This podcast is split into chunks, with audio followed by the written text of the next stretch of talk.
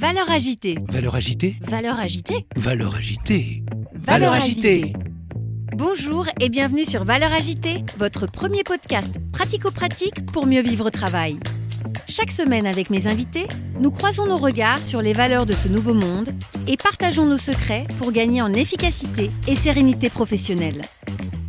DG, DRH, manager, vous avez des enjeux de transformation ou tout simplement souhaitez être plus performant et plus épanoui dans votre vie professionnelle?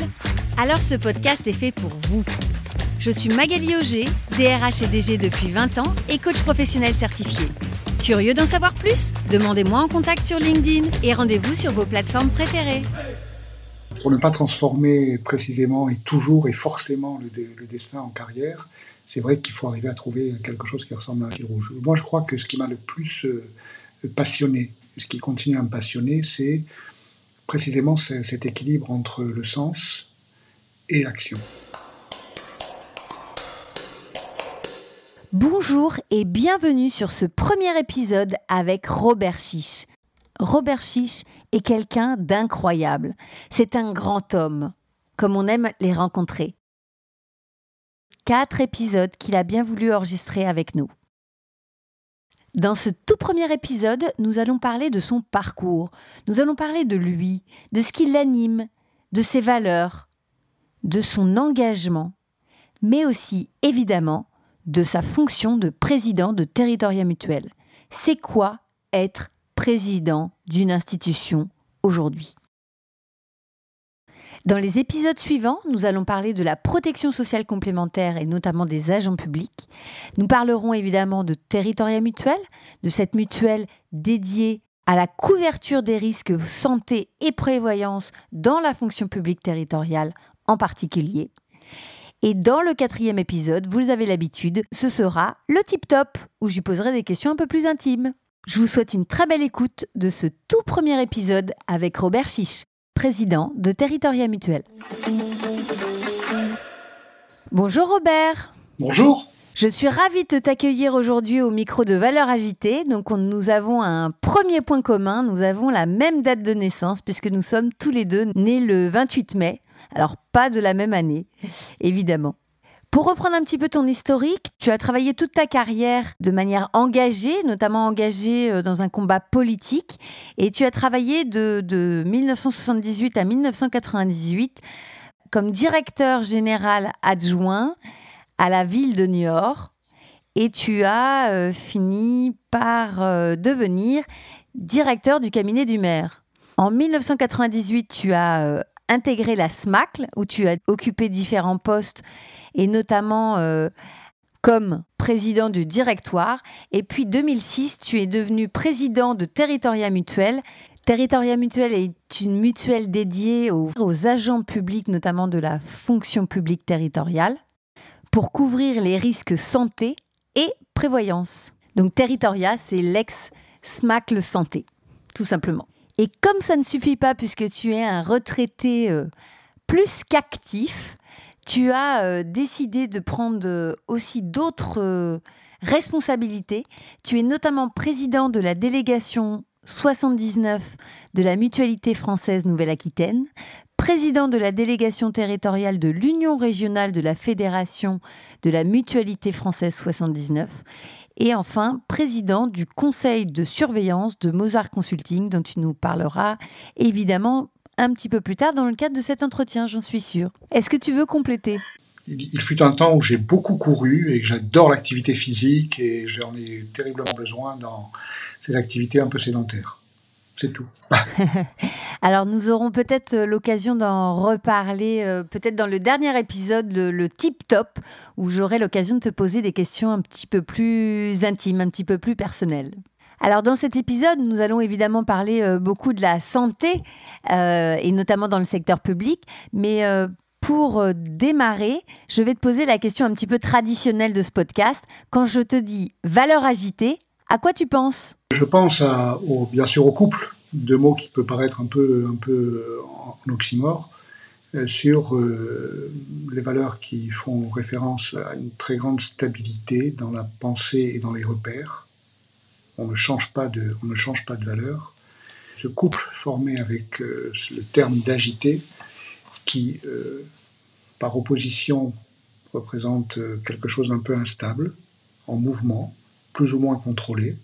Ça me paraît être à la fois une source d'interrogation sur ce que peut être une vraie valeur, mais une vraie valeur qui s'adapte en permanence au contexte et aux situations qu'elle traverse. Bien sûr, clin d'œil évident vers aussi la, la valeur ajoutée que peut apporter ce couple à la valeur agitée. Exactement, exactement. Merci beaucoup euh, Robert pour ton analyse. Effectivement, ce qui m'intéresse euh, sur ce podcast, c'est d'aller chercher ce côté euh, pragmatique et concret au-delà des valeurs qui peuvent sous-tendre notre action. Donc c'est très très bien résumé. Merci beaucoup Robert. Je te propose, pour démarrer dans le vif de notre sujet, est-ce que tu peux nous dire quel est le fil rouge de ton parcours? Qu'est-ce qui t'a motivé euh, sur l'ensemble de ta carrière, jusqu'à aujourd'hui évidemment? C'est bien sûr un exercice compliqué et difficile, parce que euh, on peut toujours euh, essayer de, donner du sens à l'ensemble d'une carrière, à travers des événements un peu, des événements conjoncturels ou, d'arranger un itinéraire par rapport à l'idée l'idée qu'on veut se faire de son propre itinéraire. Je pense toujours à cette réflexion un peu, un peu drôle mais qui me fait toujours un peu frémir. Il se croyait un destin et en fait il s'est fait une carrière.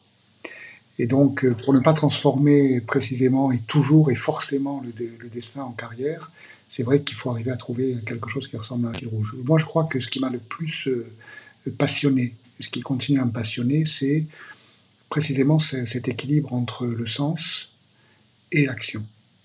C'est-à-dire essayer a priori ou quelquefois en cours de route pour être modeste, la recherche du sens, euh, mais le mettre euh, constamment donc en, situation, ce sens d'être contredit par, par la réalité et par la construction que tu veux, que tu veux établir.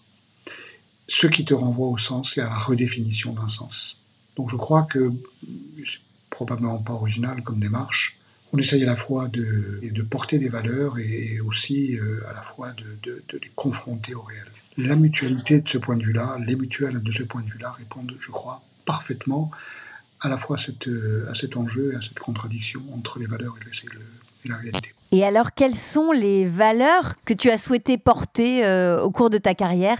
Et d'ailleurs, est-ce qu'elles ont toujours été les mêmes? Ou est-ce qu'elles ont euh, un point commun? Ou est-ce qu'elles ont évolué euh, dans l'ensemble de ce qui t'a animé et qui t'anime toujours? On cherche tous donc à, à, retrouver des points de repère qui donnent du sens, la question la plus difficile, c'est est-ce que, est que ça a changé au cours du temps?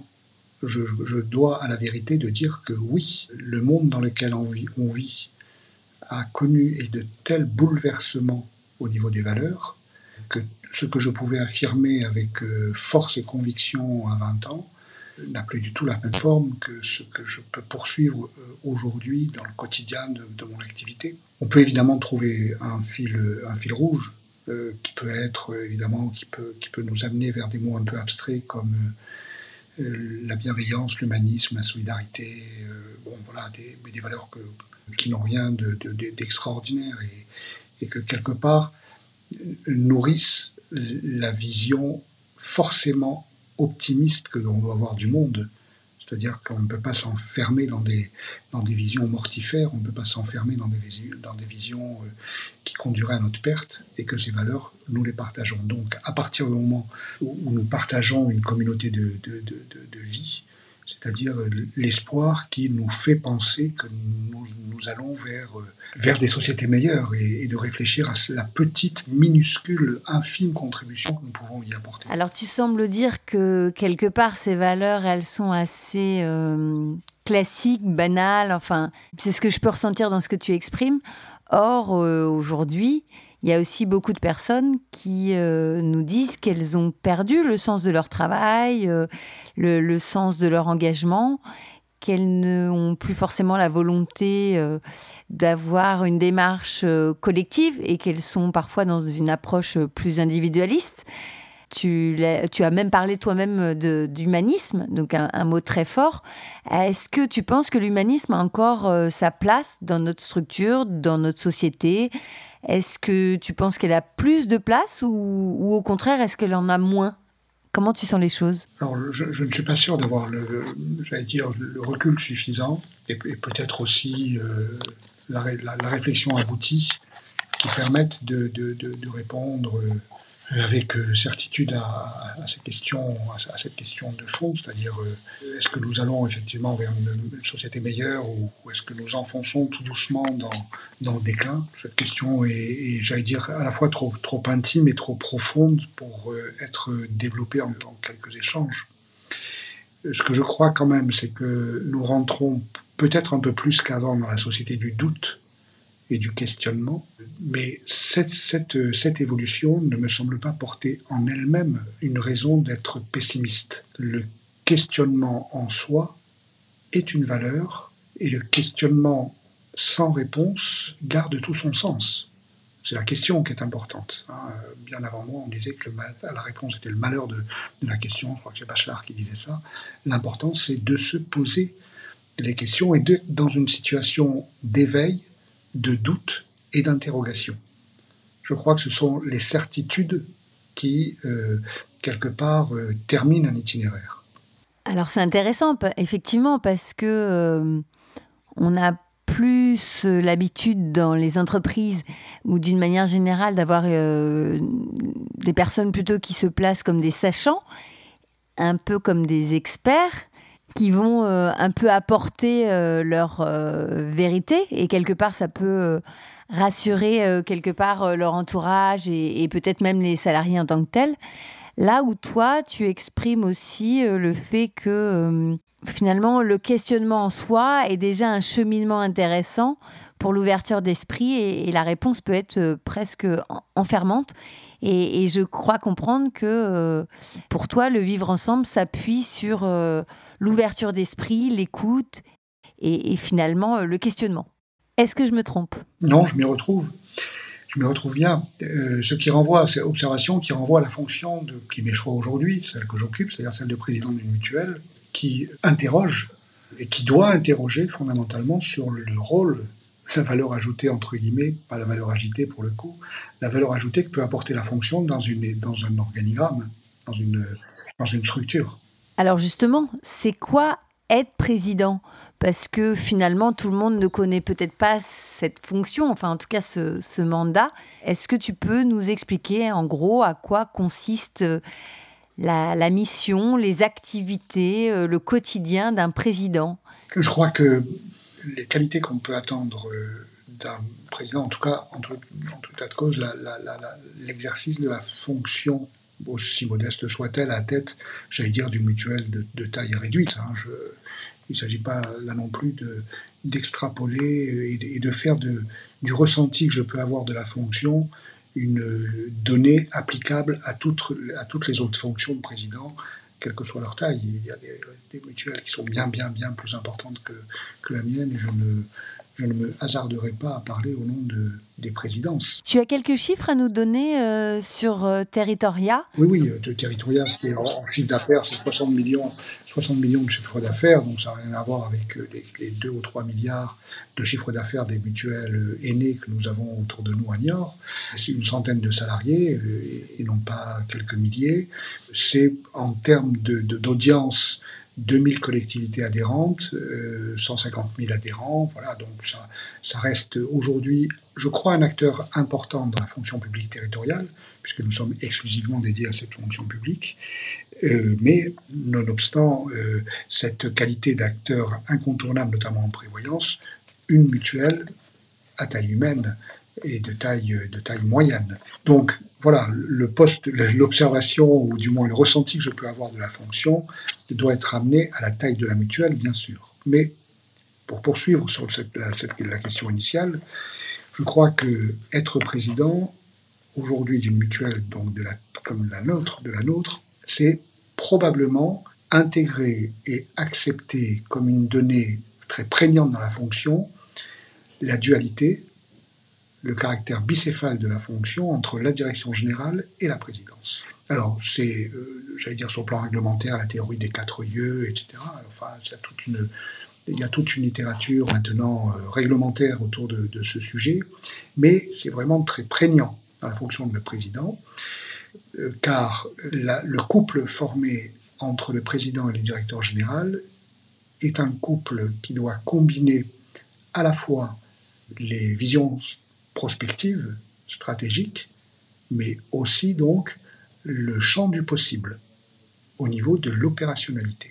Et c'est un partage qui euh, ne, vise pas à scinder de façon incommunicable les deux, les deux questions, mais au contraire de les mettre en symbiose l'une par rapport à l'autre. Donc, je me plais à dire que je ne suis pas complètement ignorant des questions économiques et que mon directeur général n'est pas complètement ignorant des questions politiques. Mais c'est bien sûr à l'inverse qu'on entend les, les fonctions de chacun. Donc il y a, pour être président, je crois, cette acceptation et cette vision bicéphale que l'on doit en permanence avoir. Et quelles sont les qualités d'un président justement pour assumer euh, l'ensemble de ses fonctions, selon toi? De trouver les bonnes personnes ressources, qualité première. C'est-à-dire de pouvoir déceler dans les personnes ressources dont il doit nécessairement s'entourer, et du côté des élus, conseil d'administration, et du côté opérationnel, c'est-à-dire directeur général qu'il nomme, pour le coup, c'est le conseil d'administration qui nomme le directeur général, et bien sûr l'équipe de la direction générale, de nommer des personnes ressources qui peuvent effectivement apporter sans s'opposer, ou du moins sans devenir à un moment de, du cheminement euh, un obstacle incontournable je veux dire, le pire des présidents, c'est probablement le président qui aurait peur euh, de, recruter ou de choisir ou de, de, faire de la route avec des compétences qu'il n'aurait pas. Ce serait la pire des choses. Le président doit précisément s'entourer de compétences qu'il n'a pas. Car finalement, au bout du bout, ce qu'on attend de lui, c'est qu'il mette en combinaison, en résonance, des compétences qui se complètent. Et donc, ces qualités de rassemblement, ces, qualités donc de, de, mise en commun de compétences extrêmement diverses, expertes, relèvent probablement de, la plus vertueuse des, des, des, compétences. Il est très, très, très dans toutes les organisations, je le dis, je le dis souvent à mes, à mes amis ou collaborateurs, le, le, plus simple est de diviser, le plus difficile est de rassembler. La division est à la portée de n'importe qui. Le rassemblement est vraiment une œuvre d'intelligence collective. Vraiment, vraiment. Donc, accepter d'être entouré de compétences qui me sont très largement supérieures dans des domaines extrêmement différents et de mettre en musique ces compétences pour écrire un seul récit, je crois que c'est ça l'intelligence qu'on peut attendre d'un président. Et puis, il en, a, il en a une seconde, qui est non moins importante que celle-ci, c'est de faire face à une personne qui prend ses responsabilités, qui assume. Donc, rassembler et assumer. Alors, on entend beaucoup dans les euh, attentes des salariés à l'égard de leur manager d'assumer euh, leurs décisions, ou plutôt d'assumer les conséquences, parce que la limite, euh, prendre une décision, c'est pas très compliqué. le plus difficile, c'est d'en assumer l'entièreté des conséquences. Est-ce que tu penses que euh, ça s'apprend ou est-ce que tu penses que c'est euh, inhérent à la personnalité euh, d'un individu, d'un manager, d'un dirigeant? Là aussi, je crois que c'est une hybridation des deux questions.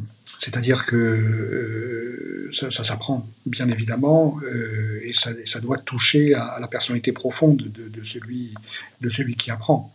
Je ne pense pas qu'on puisse spontanément et naturellement euh, arriver à, une certaine compréhension des, jeux de pouvoir, des jeux de compétences, euh, des, enjeux stratégiques, euh, sans, un itinéraire d'expérience, sans une histoire, c'est clair. mais c'est vrai qu'il faut être en, éveil et en écoute permanente pour pouvoir être digne, j'allais dire, de cet héritage, de ce que, le contexte ou l'histoire peuvent vous enseigner ça c'est clair. Alors, comment tu expliques que tu as eu envie de mobiliser euh, ton temps, ton énergie à être président de Territoria Mutuel, alors que tu aurais pu euh, profiter euh, de ton temps, ton énergie, à profiter de ta retraite? Qu'est-ce qui fait que tu as voulu t'engager sur cette mission de, de, président de Territoria? Ou plutôt, qu'est-ce qui fait que je n'ai jamais pu euh, envisager autre chose que de m'engager? Voilà. Et quelque part, la réponse est dans la question. C'est-à-dire que finalement, finalement, finalement, rien ne m'est paru plus intéressant que l'engagement dans lequel je pouvais me, auquel je pouvais me consacrer. Voilà, parce que c'est vrai que je suis plus porté donc euh, à réfléchir à l'action que, de, que de rester dans la contemplation ou dans la réflexion.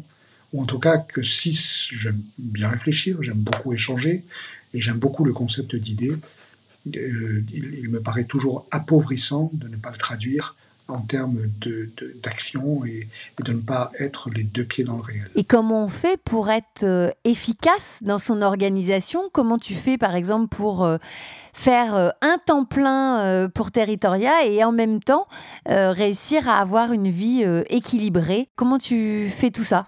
Je crois que quand on a la chance de pouvoir exercer des responsabilités, parce que c'est une chance, alors, on l'a suscité ou elle nous est arrivée, euh, peu importe. Il y, a, un continuum entre ces séquences. Et le continuum, c'est euh, bien sûr de beaucoup réfléchir dans son temps personnel à ce que l'on doit faire sur le plan professionnel et, quelquefois, pendant le temps professionnel, de réfléchir au, sens que l'on donne aussi à, sa, propre vie. La fonction le permet. La fonction de, président permet de faire ce choix et de faire le choix donc d'investir personnel euh, qui répond aussi à, un désir, qui répond à un besoin, qui répond à une envie. Et on a, je crois, l'immense chance de pouvoir euh, faire, faire quelque chose qui peut passionner. Voilà. Et quand donc euh, le, dans l'obligation professionnelle viennent, viennent s'inoculer le, le désir et la passion, on n'a pas trop envie d'arrêter. Je comprends. Et euh, quand on pense Robert Chiche, quand on parle avec Robert Chiche, qu'est-ce qu'on retient de toi? Quelle, quelle, est l'image euh, que tu, que tu donnes, que tu renvoies euh? Est-ce que, est que tu le sais? Je crois qu'il vaut mieux leur demander. C'est-à-dire que on est, je crois qu'on est, on est très très mal placé pour se juger soi-même, et on est d'autant plus mal placé pour se juger soi-même que l'on a très probablement une idée fausse de la représentation que l'on offre aux autres.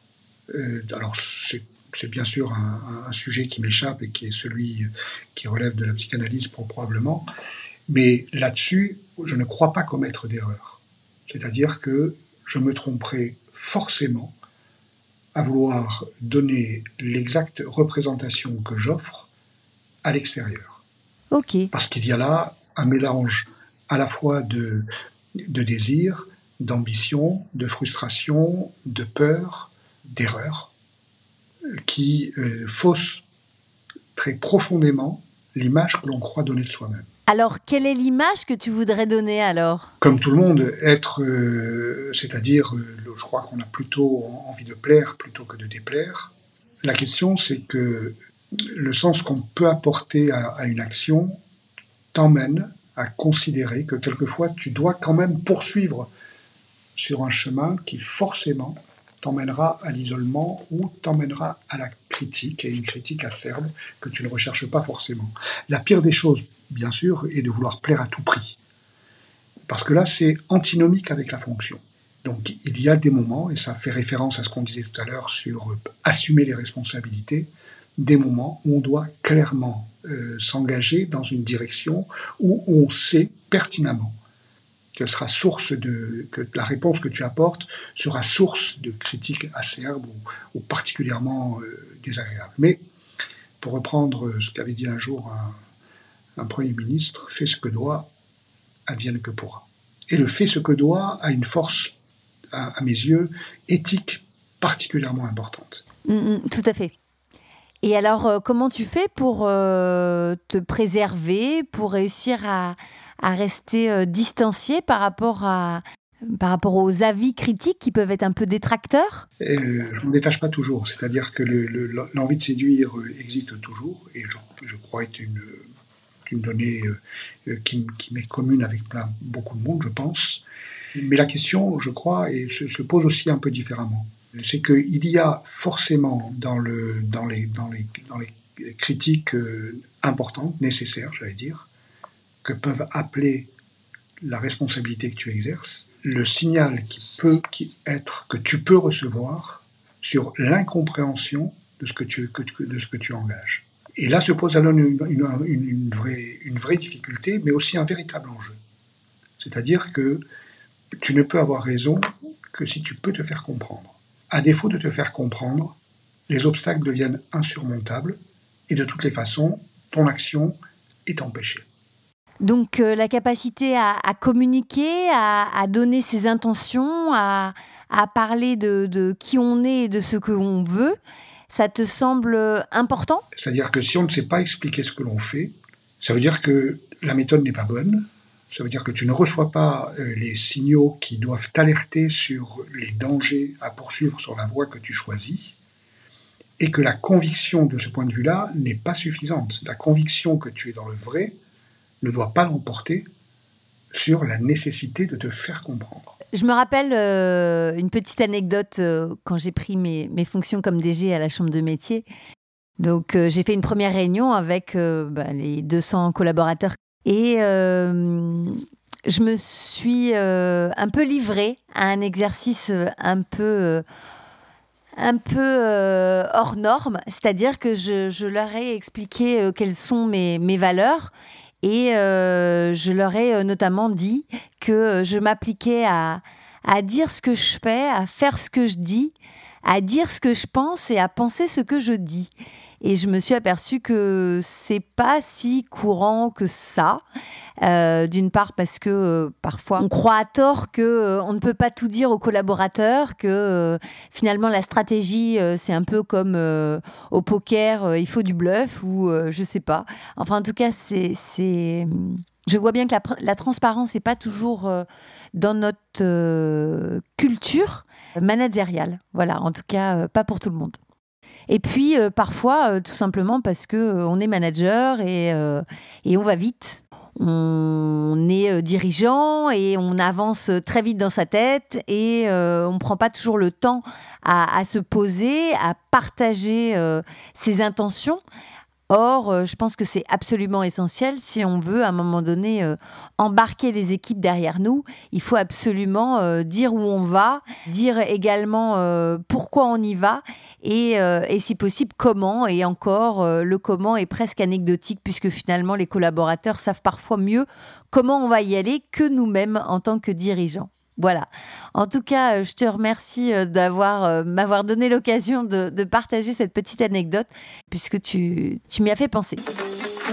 Et voici la fin de ce tout premier épisode avec Robert Chiche, président de Territoria Mutuel. Dans ce premier épisode, vous avez découvert ce qu'est la fonction de président et qu'est-ce qui encourage l'engagement. Évidemment, vous l'avez compris, ce sont les valeurs.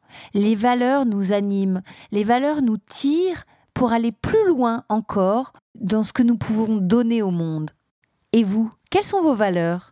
Je vous invite à y réfléchir et je vous dis à tout de suite pour le deuxième épisode où nous allons parler de la protection sociale complémentaire. À tout de suite! Vous avez aimé cet épisode? Abonnez-vous à la newsletter Valeurs Agitées pour ne rater aucune des prochaines diffusions et laissez-moi 5 étoiles sur votre plateforme d'écoute préférée. Ce podcast est propulsé par France Coaching. France Coaching, c'est bien plus que la référence numéro 1 du coaching professionnel en France, c'est le début de votre réussite. Retrouvez-moi tout de suite sur francecoaching.com.